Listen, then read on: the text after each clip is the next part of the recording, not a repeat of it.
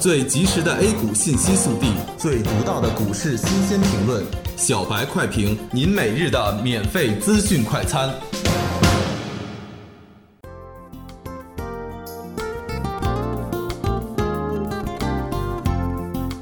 各位听友，大家好，欢迎收听十二月七日的小白快评。小白快评今日话题：震荡之中蕴含希望，阶段反弹一触即发。三大指数今天小幅高开并震荡走低，十点开始反弹，指数纷纷翻红。其中，深成指和创业板要明显的强于沪指，沪指总体上以小幅震荡为主，上有六十日线的压力，上攻乏力，主要是因为上周领涨的银行板块出现分化，券商行业不断遭查，大金融总体表现不佳，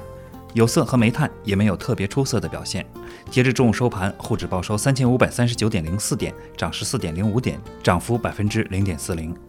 资金方面也面临着重大的压力，上周五的打新冻结资金也没给市场带来多少的活力，而且下周将面临着更多的资金冻结，尤其是下周一面临着九只新股申购，预计冻结三万亿，预计本周后半段市场活跃度还会进一步下降。板块方面，娱乐板块受电影票房预期的影响，涨幅居前，有色紧跟其后，文教休闲、互联网、软件服务、电信运营等板块同样涨幅居前。仅证券、船舶、供气供热、多元金融和航空跌幅居前，房地产板块个股盘中开始崛起，对大盘也产生了积极的影响。现在的大盘还是要磨盘，同时蕴含着巨大的向上的潜力。分时图中流出的量能并不大，多方现在努力保持着向上的趋势，在坚定场内外资金的信心。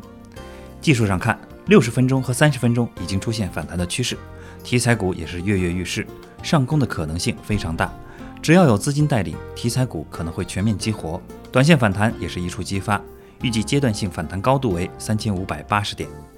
感谢收听今天的小白快评，本期编辑张芊芊，主播阿文。明天同一时间欢迎继续收听。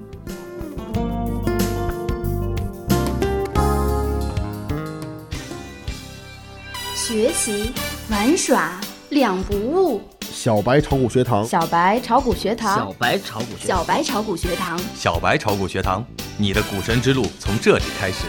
本节目由北京公牛股科技有限公司制作出品。